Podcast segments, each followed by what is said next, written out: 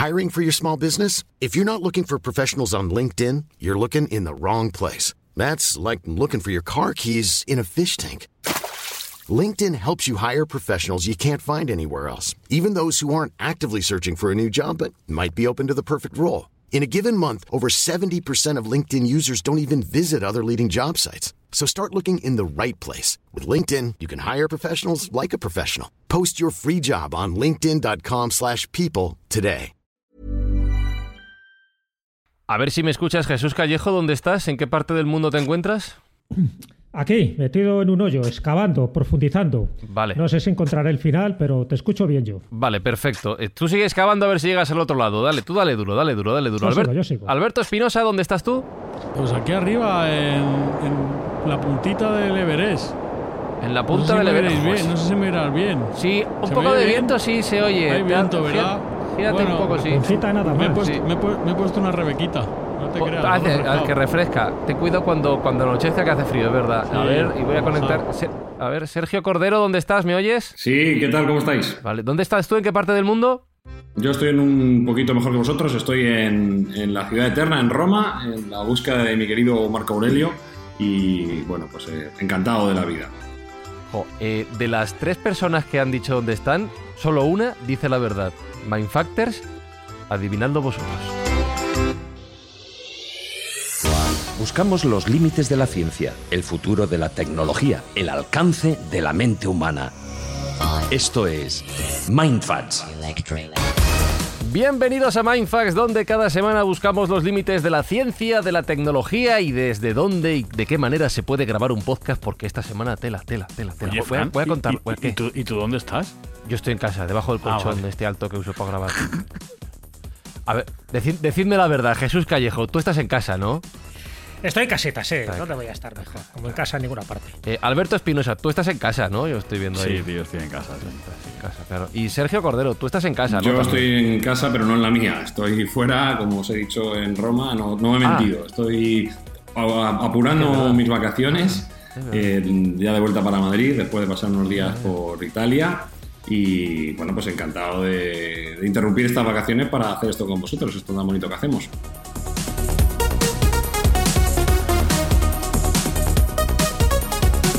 Para, veáis, para que veáis Mindfactors que ni a pesar de las vacaciones de Sergio Cordero faltamos al compromiso de estar aquí semana tras semana haciendo nuestro podcast, estando con vosotros y sobre todo Sergio, allá donde estemos en el mundo, lo que intentamos siempre es hacer nuestro granito de arena de bien para ayudar a quien le hace falta. Definitivamente, nosotros eh, sabéis que somos una máquina de hacer el bien y estemos donde estemos, en todos los sitios del mundo, lo que vamos a hacer es ayudar al que lo necesita y en este caso recaudar fondos para ayudar a la gente que está siendo eh, humillada y, vejada en la guerra de Ucrania y vamos a hacer una colecta para la organización no gubernamental de José Andrés, del Che José Andrés, World Central Kitchen y ayudar a la gente que lo necesita. Y esta semana, en honor a la visita de Sergio Cordero a Roma y a todos los sitios donde ha estado, vamos a hablar por un lado de tecnología y por otro lado de arqueología. Hoy vamos a investigar los juguetitos que utilizan los arqueólogos. There's never been a faster or easier way to start your weight loss journey than with PlushCare.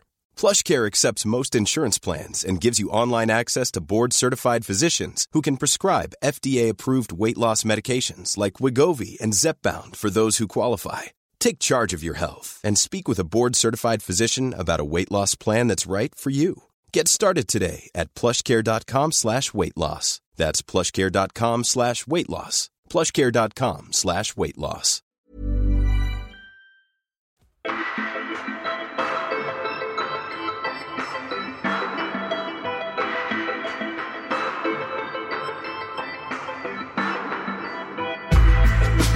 Jesús, deja, deja de cavar, deja de cavar porque entonces no, no te vamos a escuchar bien. Eh, He salido, he salido del hoyo. Ah, vale, vale, vale, ha salido del hoyo. metafóricamente hablando. Gran noticia. Eh, pero mira, ya que, ya que traes esta imagen a nuestras mentes, ¿a quién fue el primero?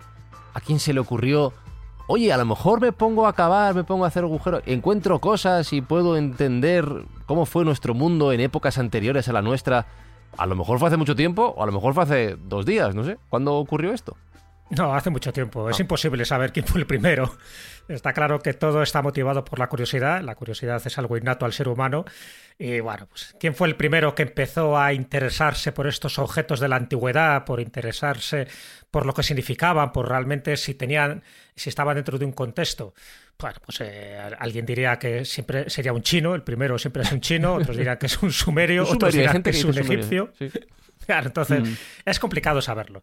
Lo que sí podemos especular es cuando la gente o hay gente que empieza a escribir sobre la arqueología. Pero la arqueología antes de que se convirtiera en ciencia. ¿no? La, la arqueología como ciencia es relativamente moderno y además tiene mucho que ver con Italia porque surge precisamente a raíz de los descubrimientos tanto de Herculano como de Pompeya. ¿no?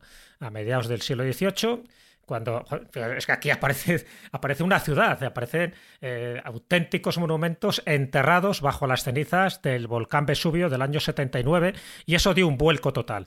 Pero bueno, si nos vamos atrás, antes de considerarse la arqueología como ciencia, y luego explicaremos un poco, en fin, los que eran los pioneros, los aventureros o los padres de la arqueología, pues mira, pues, mm, hay un cierto consenso en considerar que Heródoto, el famoso historiador griego, Mm. se le puede considerar el primer arqueólogo, porque además de escribir sobre historia, está considerado el padre de la historia, evidentemente tuvo que tener artefactos en la mano. Esos artefactos eh, le iban contando los egipcios o los propios griegos lo que significaba, que si procedían de épocas pasadas, y él lo registró y lo contabilizó así en sus libros. Por lo tanto, podía ser.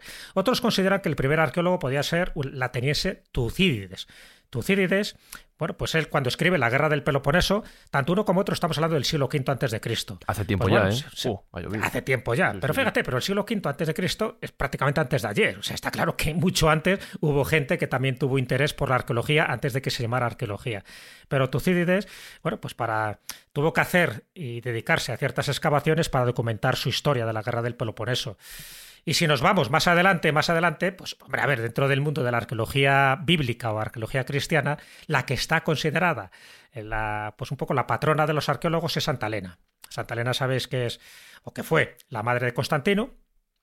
Llegó un momento en que esta mujer se convirtió al cristianismo, a la nueva fe, como diciendo que esta era la auténtica, y dice, bueno, pues mira, me voy a Tierra Santa y voy a ver si encuentro, cuatro siglos después, voy a ver si encuentro objetos pertenecientes a Jesús, a la Virgen o a los apóstoles. Y oye, por ciencia infusa, se ve que por sus oraciones, en fin, por un método poco científico, fue encontrando distintos objetos pertenecientes a Jesús. Entre pero eso ellos... ya no es arqueología, eso es enchufe con el, con el jefe, ¿no? Hombre, claro, pero si tienes enchufe con lo divino, y te va diciendo los lugares donde excavar y encima lo encuentras, Claro. pues mira qué bien, ¿no? Otros lo llamarían ciencia infusa. Bueno, el hecho es que encuentra la famosa cruz, ¿no? Además se le dio bien, ¿no? Parece ser Jesús que, que- que encontró bastantes cosas.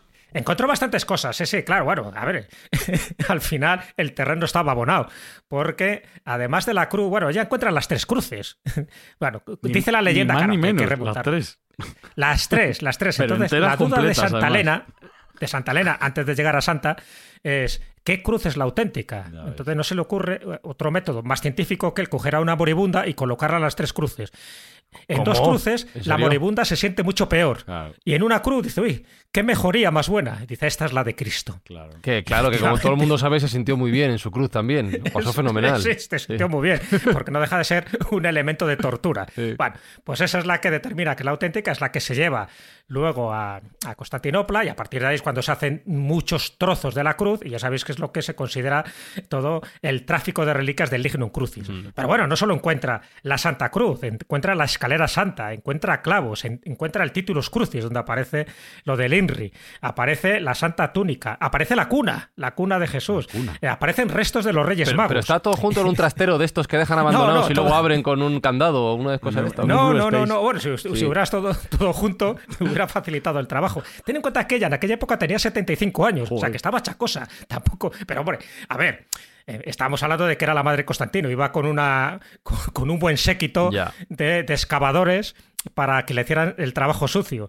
Entonces, claro, y encuentra el Santo Sepulcro, donde está la iglesia actual del Santo Sepulcro, también supuestamente se le atribuye a Santa Elena, igual que el lugar donde consideramos que es el Gólgota, o incluso hasta la esponja ¿no? que le dan a Jesucristo cuando está agonizando en el Calvario, pues también se encuentra. En Bueno, pero el hecho es que se considera la patrona de los arqueólogos. O sea, ya te digo, no, no le cuestionéis la cuestión histórica ni religiosa, porque así es y punto. Y desde luego, ahí entra una de esas ramas de la arqueología, que es la arqueología bíblica. Ya sabes que muchos de los hallazgos que se intentan hacer, sobre todo en el 19 y en el 20, era para demostrar fehacientemente que lo que dice la Biblia, tanto el Antiguo como el Nuevo Testamento, es cierto. Entonces, bueno, surge una rama que es la arqueología bíblica, que cuidado, que a día de hoy sigue existiendo y eso es lo que hace que se busque el arca de Noé en el Monte Ararat y en otros lugares, que se busque el arca de la Alianza, que se busque el Santo Grial y tantas y tantas cosas.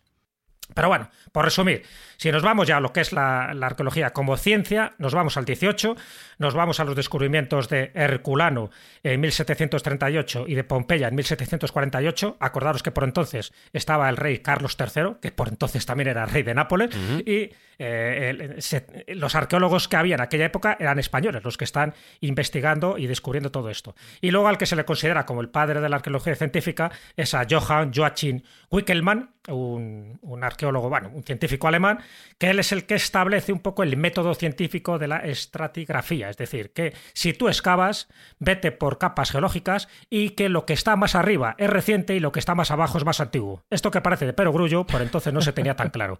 está bien, está bien saberlo, sí. Y sobre todo ten cuidado con lo que excavas, no sé que te cargues algo, ¿no? Que eso también habrá ocurrido veces y veces. Ten cuidado. Bueno, y luego en Estados Unidos, al que le consideran el padre de la arqueología, ¿sabes quién es? ¿A quién? Utilizando precisamente este método de la estratigrafía. ¿A quién? En Estados Unidos se le considera al padre de la arqueología al tercer presidente de Estados Unidos. Pregunta de trivial, ¿quién era? Ni idea. No sé, ¿quién, quién era Espitu? Thomas Jefferson. Ah, Thomas Jefferson fue el tercero, mira. Sí, Jefferson, que era un polímata que prácticamente tocó todas las ramas del saber. Bueno, pues también excavó túmulos funerarios de los indígenas de Virginia, que es donde él vivía, pero también de túmulos, por ejemplo, de Ohio, y utilizó ese método diciendo, bueno, cuidado, lo que estamos encontrando aquí, sean huesos, artefactos, cerámica o trozos de hierro, lo que sea, todo esto pertenecía, según en qué profundidad estuviera la excavación, a distintos estratos geológicos y por lo tanto de antigüedad. Bueno, pues ese informe que él hizo en el siglo XVIII fue clave para que los túmulos funerarios de aquella época se consideraran que eran pertenecientes a indígenas americanos, es decir, antepasados suyos, y no a vikingos, a celtas, como decían otros, porque consideraban que era imposible, acordaros, fijaros en esta fecha, se consideraba que era imposible que un indígena americano, de los que estaban allí, de los nativos, tuviera la tecnología y la capacidad suficiente para hacer esos túmulos funerarios. Entonces las teorías que había era que era pues de gente de otras partes del mundo y que eran los que podían hacer aquello. Y fue Jefferson el que dijo, cuidado, cuidado, que a lo mejor los que estaban aquí antes de que llegáramos nosotros eran más listos de lo que nos imaginamos. Ya sabían cosas, sí. Y, por terminar con la parte histórica del programa de hoy, Jesús, eh, y a medida que va avanzando esta disciplina, ha habido auténticas estrellas de la arqueología, figuras de referencia, eh, que no sé si es tanto por lo que fueron descubriendo, supongo que sí, que no por lo que aportaron técnicamente. Me imagino que va más, va más por lo primero que por lo segundo. Sí, bueno, claro, ten en cuenta que poco a poco se fueron utilizando métodos más sofisticados. Al principio, mm, ¿cómo se excavaba? Pues bueno, muchas veces pues cogiendo el pico y la pala y arrasando con todo lo que pillaras, ¿no? Luego, cuando ya existía la dinamita, pues poniendo cartuchos de dinamita. Pero ahí te, te cargas la mitad de lo que tienes debajo. No, no, te cargas, y nunca mejor dicho, te cargas todo con las cargas de dinamita. claro.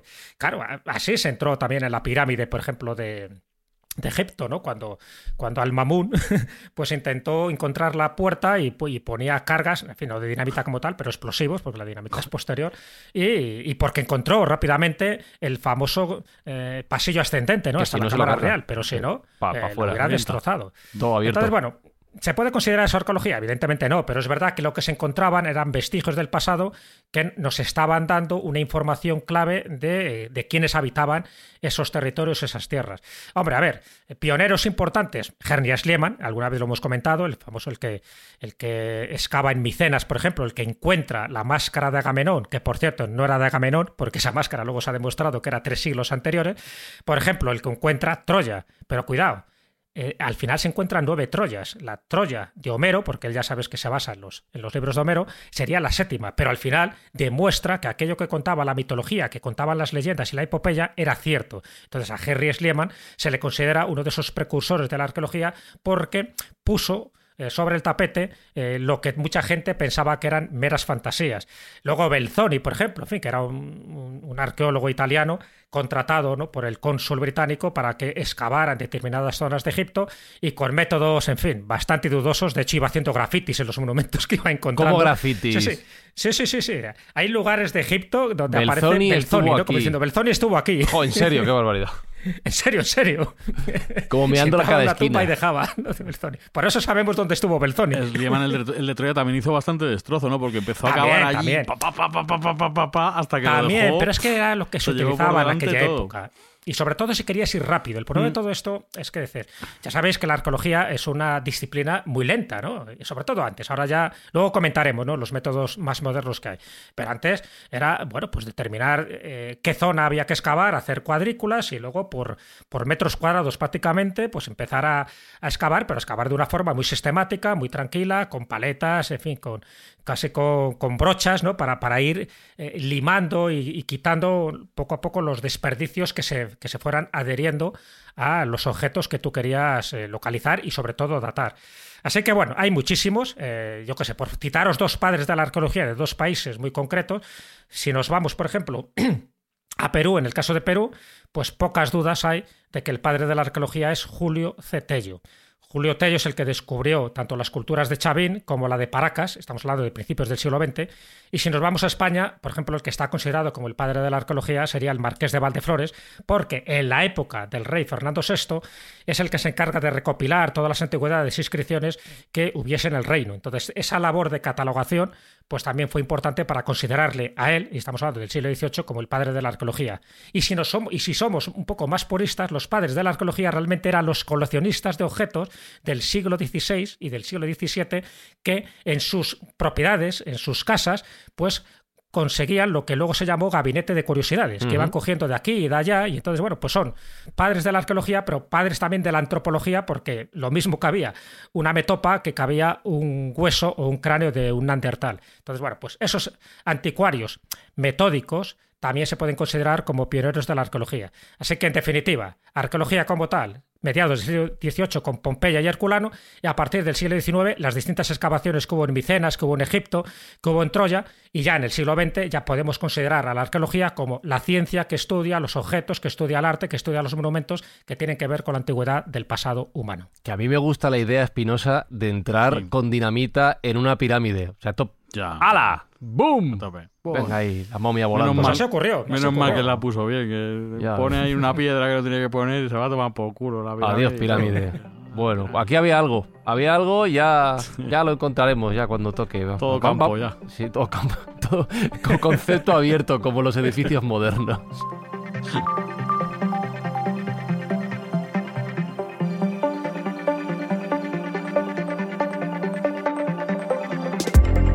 Entonces, a ver, estaba haciendo, ayúdame Espinosa, que estaba haciendo el recuento Sí. de instrumentos que tenemos que utilizar para nuestra sesión de arqueología. Nos va a hacer falta, pues supongo que un Dinamita, pico, una pala. Dinamita. También nos va a hacer falta. No- ¿cómo, el- dinamita. ¿Cómo se llama el cepillito ese que usan para limpiar? Cepillito. Cepillito de arqueólogo. Es la resqueta. La resqueta es una especie de espátula, que esa es Vale, importante, es lo que utiliza prácticamente No, pero el pincelín, luego- el pincelín. Yo digo el pincelín. Ah, bueno, son, pequeñito. bueno, son el- las brochas, las brochas, Brocha, sí, hay vale, punzones, apunta todo. hay ¿Qué bueno, más? cepillos, azadas, en Cepillos, fin, eso es un poco Una mochila gorda, ¿no? Habrá Una mochila, todo. un sombrero. supuesto. sombrero que Una pega cantimplora. Una cantimplora también. una gorra, Hay que eh, ponerse el antimosquitos. no puede faltar el látigo. Pero el chaleco tiene que ser beige, por lo que sea. Y la Un camisa, a ser posible, verde oscura también. Y Yo una que bolsa que te, que te cuelgas así cruzada. Eso, una bolsa cruzada. Tiene que ser cruzada, no vale a la espalda. Vale, vale, vale.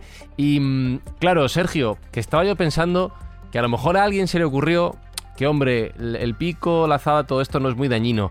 La dinamita sí, eh, hace daño a las cosas. Hmm. Por cualquier cosa. Entonces, ¿ha, ha habido formas de conseguir ver lo que tenemos delante de nosotros sin tener que reventarlo a explosiones? Que es un método un poco caduco, quizá. Bueno, pues definitivamente la arqueología es una ciencia que se ha valido también de los avances tecnológicos como muchas otras y bueno, pues eh, se ha visto ayudada por todas estas nuevas ciencias, estos nuevos avances que se pueden poner a su disposición.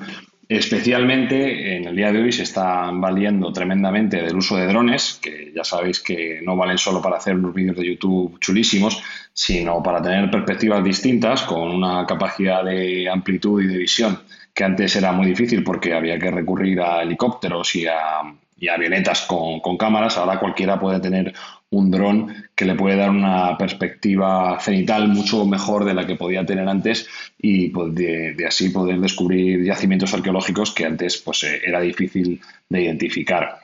Y asimismo, esos drones han sido también incorporados con, nuevas tecnologías de visión, entre las que hay que destacar la tecnología LIDAR. La tecnología LIDAR, que ya hemos hablado en alguna ocasión en Mindfat de ella, concretamente, bueno, es una tecnología cuyo concepto es de origen militar, eh, data de los años 60 aproximadamente por el ejército americano y actualmente tiene muchísima difusión dentro del ámbito de los coches autónomos, porque es una pieza que se utiliza para mapear el entorno en tres dimensiones. Lo que, haría, lo que es un LIDAR es una especie de cámara láser que va haciendo un mapa de puntos a su alrededor, normalmente en 360 grados, y puede identificar su entorno con una capacidad de definir la profundidad de campo mucho mayor que la que tienen las cámaras convencionales.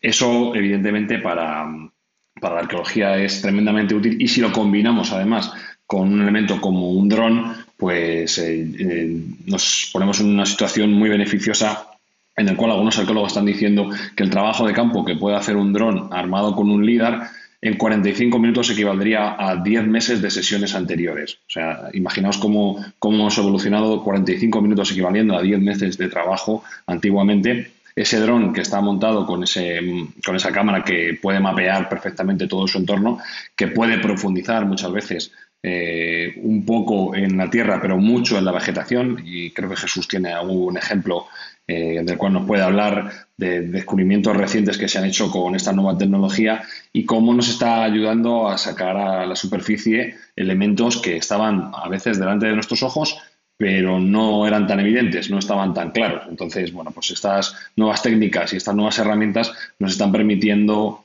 tener una visión mucho más clara de lo que pasa en nuestro, en nuestro entorno y la arqueología se está beneficiando muchísimo de esta nueva tecnología. Me estás diciendo, Jesús, que toda la lista de la compra que hemos hecho de objetos que necesitamos para ir a, hacer arqueología la vamos a tener que devolver porque ya con esto estamos obsoletos. No, es verdad que con esta tecnología está dando un vuelco total. Poco para que os hagáis una, una idea, el LIDAR está revolucionando la arqueología, igual que, por ejemplo, hizo el telescopio espacial Hubble con la astronomía. O sea, lo revoluciona todo, porque a partir de ahí dices, descubres mucho más cosas y con más rapidez y con más precisión. Entonces, claro, esta tecnología LIDAR, esta, esta detención ¿no? Eh, a través de estos rayos láser pulsado, eh, como, como estaba comentando Sergio, ayuda muchísimo porque ganas en tiempo, y ganas en economía, evidentemente, no necesitas tantos operarios. Y, a nivel arqueológico, bueno, hay que reconocer que la tecnología LIDAR no solo sirve para la arqueología, ¿eh? también sirve, por ejemplo, para prospecciones hidráulicas, para forestales, por supuesto, sismológicas o incluso cartográficas. O sea, que es que sirve para todo. Claro, tengo que te hace un mapeo en 3D de esa superficie que tú estás eh, fotografiando, pero a, través de, mandar eh, esos pulsos de rayos láser, ¿no? pues claro, evidentemente tienes un concepto mucho más riguroso, a pesar de que sea una jungla, a pesar de que tú no lo veas físicamente, pero lo estás viendo precisamente por el rebote de estos rayos láser.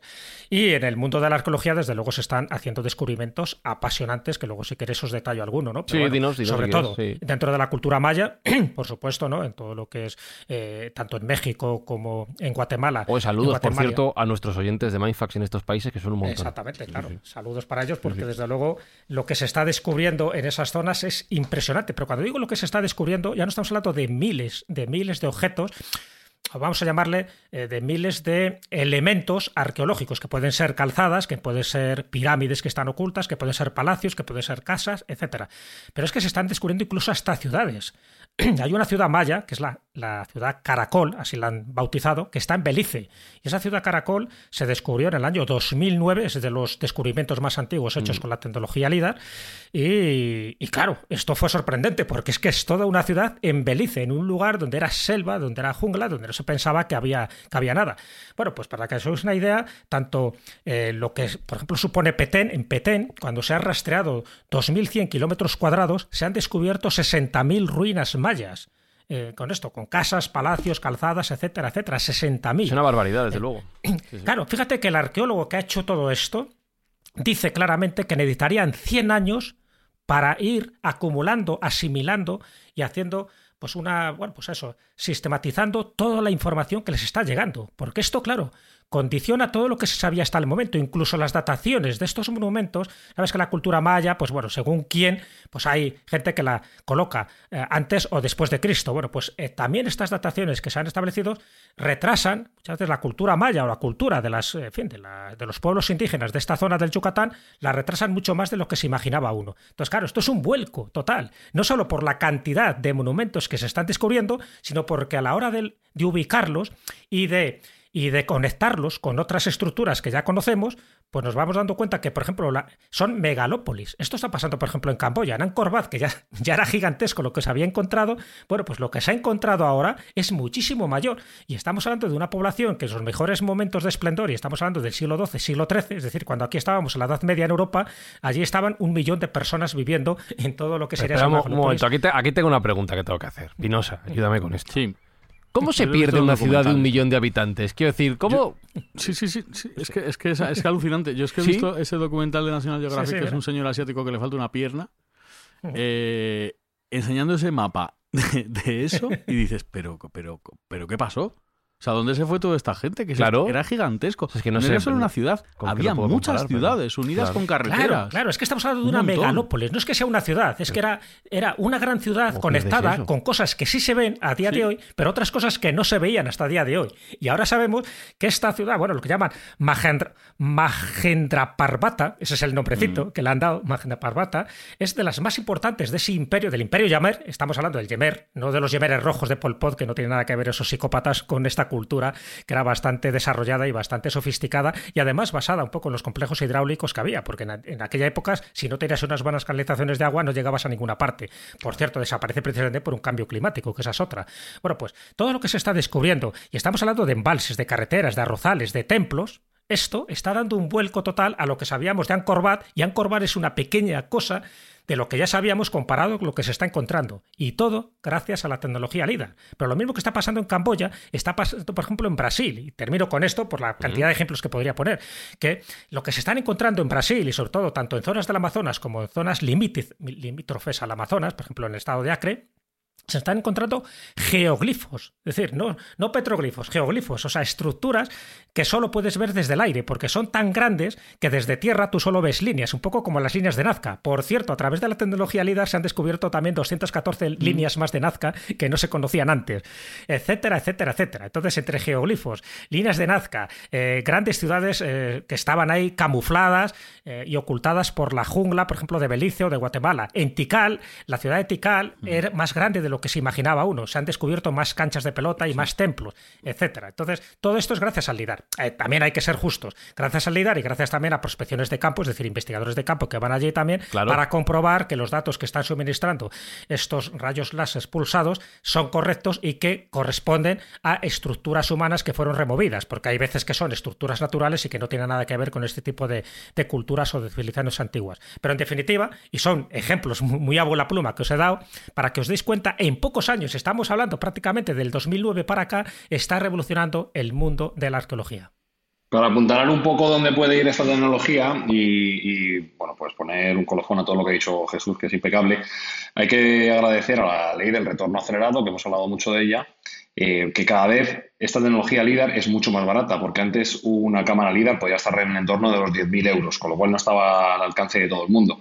Sin embargo, gracias al auge del uso alternativo que se le está dando a este tipo de cámaras, sobre todo al desarrollo en la industria automotriz, pues el precio del líder está cayendo en picado, como digo, gracias a, la ley de retorno acelerado, ya que se está eh, produciendo muchísimo más líderes y actualmente podemos encontrar ya líderes en el entorno de los 100 dólares. ¿Qué quiere decir esto? Quiere decir que ya va a ser muy asequible y va a haber un grupo de aficionados arqueólogos que van a poder utilizar estas herramientas que antes estaban vetadas por el precio que tenían y eso va a hacer que se multiplique su uso con los nuevos drones, que ya sabéis que los drones pues los hay ya desde 100 euros, drones decentes, incluso por menos precio puedes encontrar algo, pero bueno, un dron básico así que pueda funcionar en 300 euros puedes tenerlo. Si te sumas un líder, otros tienen 400 euros, puedes tener una equipación arqueológica amateur, pero bastante digna, con la cual vamos a poder multiplicar este tipo de bueno, pues de descubrimientos hechos por gente que no sea profesional y nos vamos a llevar muchísimas sorpresas. Uno de los sitios también donde está poniendo el foco y donde se cree que puede haber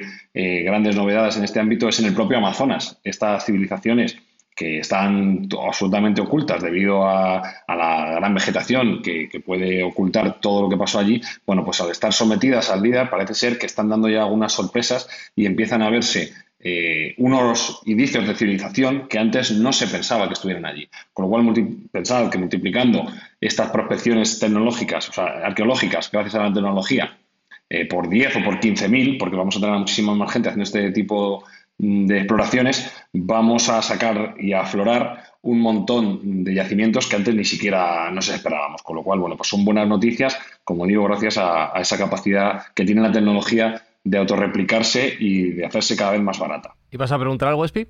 No, no, que quería, no, vamos, me lo ha resuelto Sergio. Mm. Eh, eh, iba a preguntarle a Jesús si realmente, por ejemplo, en Egipto, que se supone que hay como un 90% de, de cosas enterradas, eh, o, Mesopotamia, si se ha aplicado esa tecnología, pero bueno, viendo la respuesta de Sergio, entiendo que en algún momento esto sucederá por la bajada del precio de, de la tecnología, claro. Claro, a ver, yo os puedo contar de lo que tenemos constancia a nivel, vamos a llamarlo, periodístico, que en Egipto se está haciendo sin ninguna duda. Lo que pasa es que en Egipto, ya sabes que tiene una política muy, muy turística, vamos a llamarlo así, y es que solo dan a conocer este tipo de descubrimientos en verano y para fomentar el turismo. O sea que posiblemente ya se haya descubierto más eh, enclaves desconocidos, aparte de cámaras secretas. Bueno, ahí también se utiliza no solo la isla, sabes que se utilizan también infrasonidos, por ejemplo, para saber que las grandes pirámides pues hay cámaras que están huecas y cosas similares. Pero ellos tienen la costumbre de dar a conocer este tipo de informaciones ahora, en estas fechas,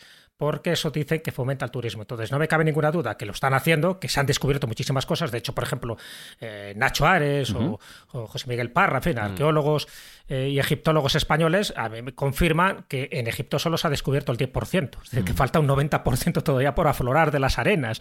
Entonces, evidentemente, cualquier tecnología es válida. Cuidado, ahora Sergio nos comentará más cosas. Estamos hablando del LIDAR como si fuera la única, en fin, la panacea, ¿no? Pero es que también hay otro tipo de mecanismos de tecnología que se está aplicando tanto en Egipto como bueno, en cualquier lugar. Pero es que en Egipto es cierto que cada descubrimiento es muy llamativo, es muy mediático, es muy periodístico, porque estamos hablando de una de las cunas de la humanidad, que era Egipto, y, eso solo teniendo como referencia el 3000 antes de Cristo, el 3100 mm. antes de Cristo, que es cuando empiezan las primeras dinastías, las de Menes, porque incluso se están datando cosas muy anteriores de las que no se sabe muy bien si pertenecía a la, a la civilización egipcia o a algunos de los pueblos que luego conformaron lo que se llama ese imperio egipcio. egipcio.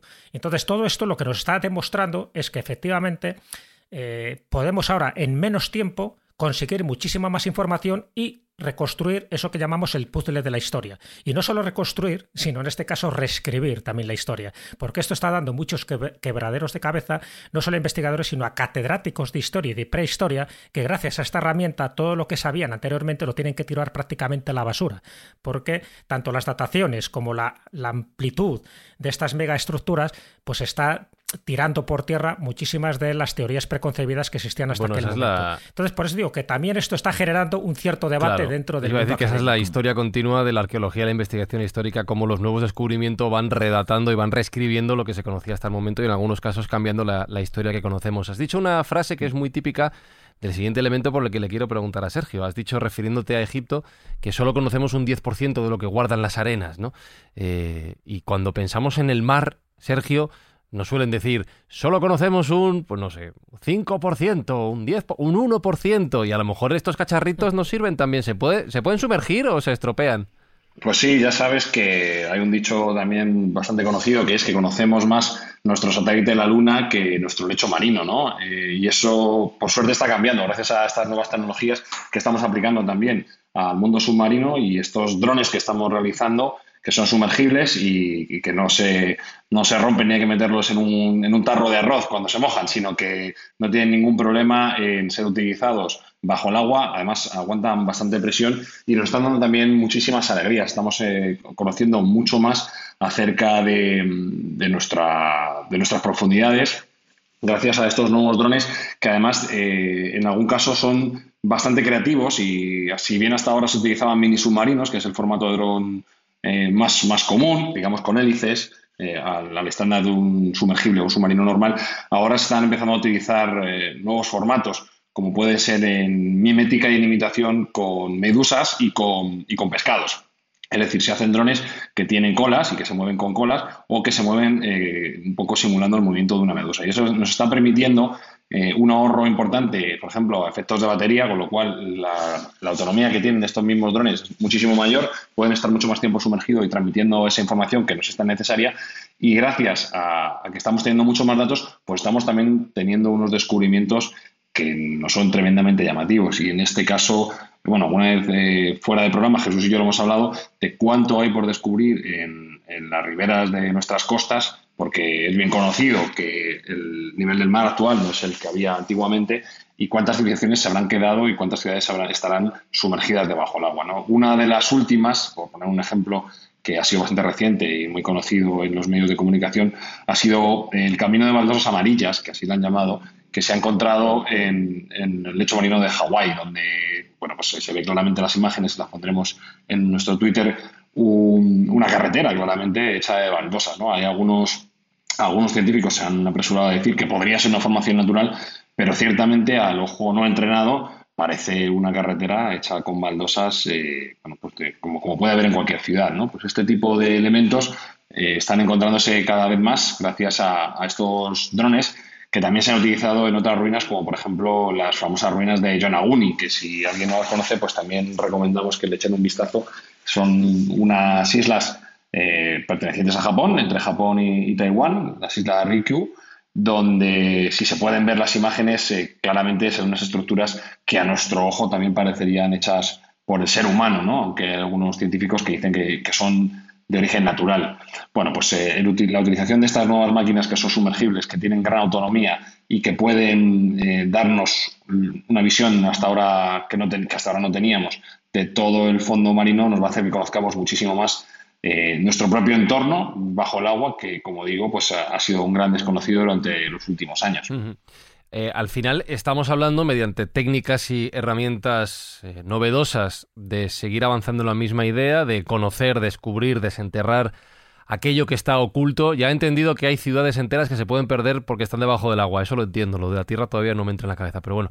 ¿Y cuál sería, Sergio, el futuro de la arqueología en este sentido? No sé si estas herramientas nos van a permitir mm, cambiar en el futuro el propio concepto de la actividad arqueológica, de lo que es la ciencia en sí. ¿Qué, nos depara la tecnología para el futuro de la, arqueología? Bueno, pues uno de los ejemplos claros que podemos tener hacia dónde va la tendencia de las nuevas tecnologías eh, es cuando entramos muchas veces en una catedral. Yo he tenido este viaje que he realizado, la ocasión de entrar en la Basílica de San Marcos en Venecia y, realmente una de las maravillas que tiene esa, esa catedral es que te dan una audioguía que te permite hacer un seguimiento de la misma eh, con un conocimiento mucho más ampliado y con grabaciones de cómo sonaba antiguamente esa catedral. Eso no deja de ser una forma de realidad aumentada y por ahí va la tecnología, recreaciones de los entornos que estemos visitando eh, de un modo como si fueran actuales, como si lo estuviéramos viviendo. Por ejemplo, eh, una de las tecnologías que se está trabajando y ya hay compañías que, que están apostando por ellas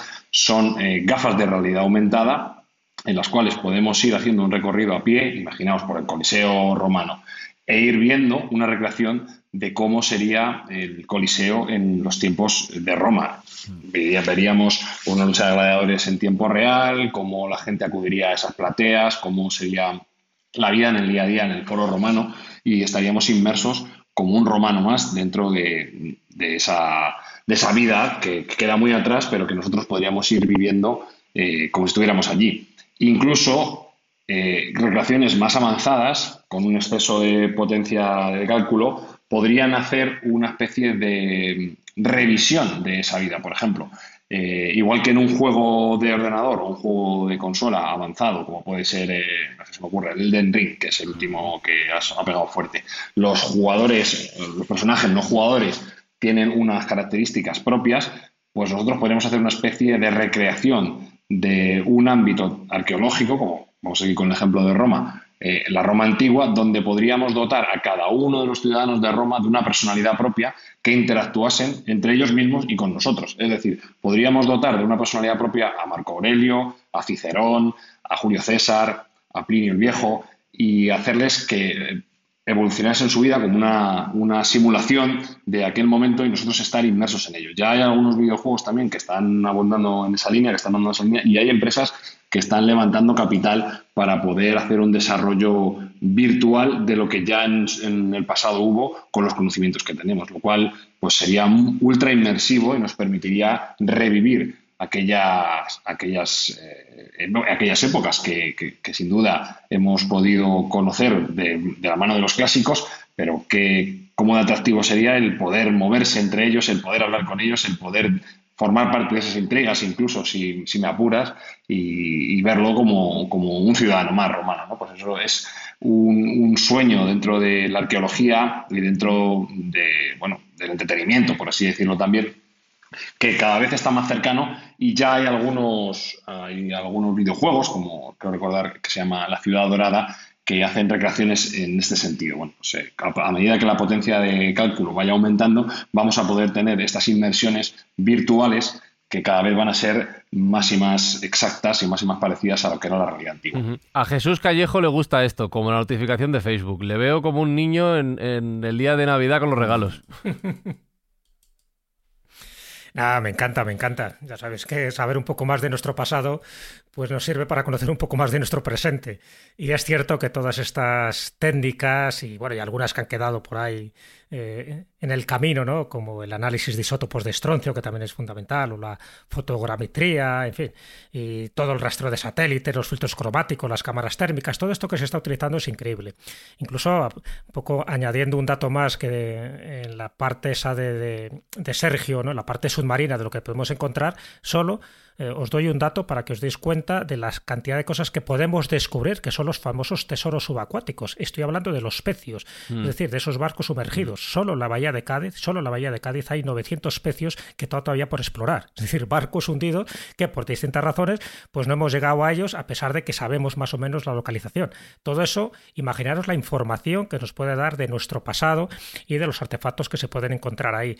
Así que está todo por decir, a pesar de todo lo que hemos descubierto descubierto y a mí esto me apasiona porque ya sabéis que yo soy un apasionado de la historia, me mueve también ese motor de la curiosidad y ojalá, ojalá eh, tengamos años suficientes para ver todo lo que se va a ir descubriendo paulatinamente y eso es lo que va rellenando ese famoso puzzle del cual a lo mejor solo tenemos un 10% de las piezas, nos quedan el 90% de las piezas, lo malo es que de ese 10% de piezas que tenemos, algunas están descolocadas.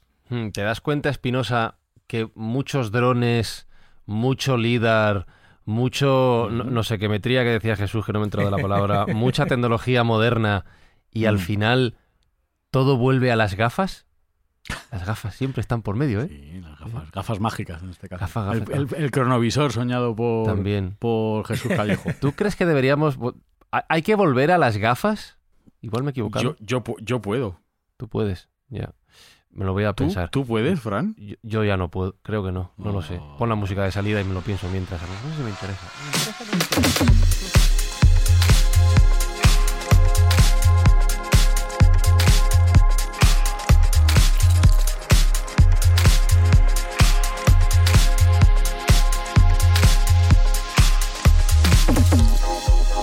Que a lo mejor puedo usar, se me ocurre, unas lentillas que me desenfoquen otra vez la vista para luego ponerme gafas de nuevo. ¿no? ¿Cómo lo ves? Juego vaya lío, ¿no? Vas a ahí una, tarta queso.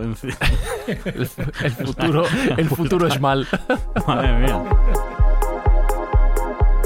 Bueno, Sergio Cordero, desde Roma, te doy las gracias por hacer este esfuerzo para conectarte con nosotros y, eso sí, siempre recuérdanos, porfa, eh, que esto de Mindfax lo hacemos, estemos donde estemos, con un buen objetivo en mente. Sí, lo hacemos para pasarlo bien en primer lugar y en segundo para ayudar al que lo necesita y en este caso, bueno, pues eh, sabemos todos que la gente más necesitada está en Ucrania y estamos colaborando con el chef José Andrés y su organización World Central Kitchen a dar fondos para que puedan dar de comer a toda la gente que necesita. Y déjame decirte, bueno, que por falta de tiempo nos hemos dejado en el tintero una, una evolución más de la arqueología, que es la xenoarqueología, que es aquella arqueología que haríamos de culturas extraterrestres. Uy, eso guárdalo para, eso guárdalo para, otro programa. Para programa, eh, Sí, sí, sí, Solo el titular. solo ahí, el titular. Ahí lo, dejo, ahí lo dejo, porque, bueno, también es famoso y es conocido que durante los últimos días se han visto imágenes en internet donde quizá eh, recordemos algunos elementos en Marte que nos pueden hacer pensar que existen civilizaciones que están pendientes de descubrir. De momento, quítate las gafas de realidad virtual, los auriculares y vete a disfrutar de la ciudad de Roma por nosotros. Anda, danos un poco de envidia. Eh, a tomarte una buena... Así que lo haremos. A tomar una perol Una birra Moretti. Allí no hay cruzcampo, no hay peligro. Eh, Jesús Callejo, tú también disfruta de, tu excavación, tú sigue dándole, ¿eh? Y la semana que viene a ver dónde has llegado, ya te preguntaré. Sí, sí, ya sabes que yo soy de pico y pala, así que aquí me tenéis excavando. Constancia, la constancia. Y tú, Alberto Espinosa, en lo alto del Everest tampoco hay cruzcampo, creo, ¿no? Salvo que lo lleves tú. No, yo no traigo Cruzcampo, me he traído unas 5 estrellas de Mau. Mau. Ah, qué bien te vas a ver. Mau San Miguel. Podéis poner dinero cuando queráis aquí para hacer cosas buenas. Aceptamos publi de la que sea. Eh, saludos, besos, abrazos de Fran y Zuzquiza. Recuerdo nuestro Twitter que lo ha mencionado Sergio, arroba mindfax-bajo, para ver las imágenes que nos ha comentado. En siete días estamos de vuelta, no sé desde dónde, así somos, para una nueva edición de este vuestro podcast, Mindfax. chao, chao, chao, chao. chao, chao. Mindfacts llega cada semana a tus oídos a través de Spotify, Apple Podcast, Evox, Google Podcast o tu aplicación favorita. Búscanos en redes sociales. Somos Mindfacts. Doctor Jones. ¿Sí? Deme esa libreta. ¿Qué libreta? Lleva el diario en el bolsillo. Idiota. ¿Cree que mi hijo cometería la estupidez de traer mi diario hasta aquí? No lo habrás traído. No lo has traído, ¿verdad? Es que lo has traído.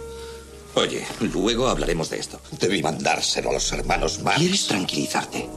¿Tranquilizarme? ¿Por qué crees que decidí mandártelo para que no cayera en sus manos? He venido a salvarte. ¿Ah, sí? ¿Y quién va a salvarte a ti, Junior? Te he dicho.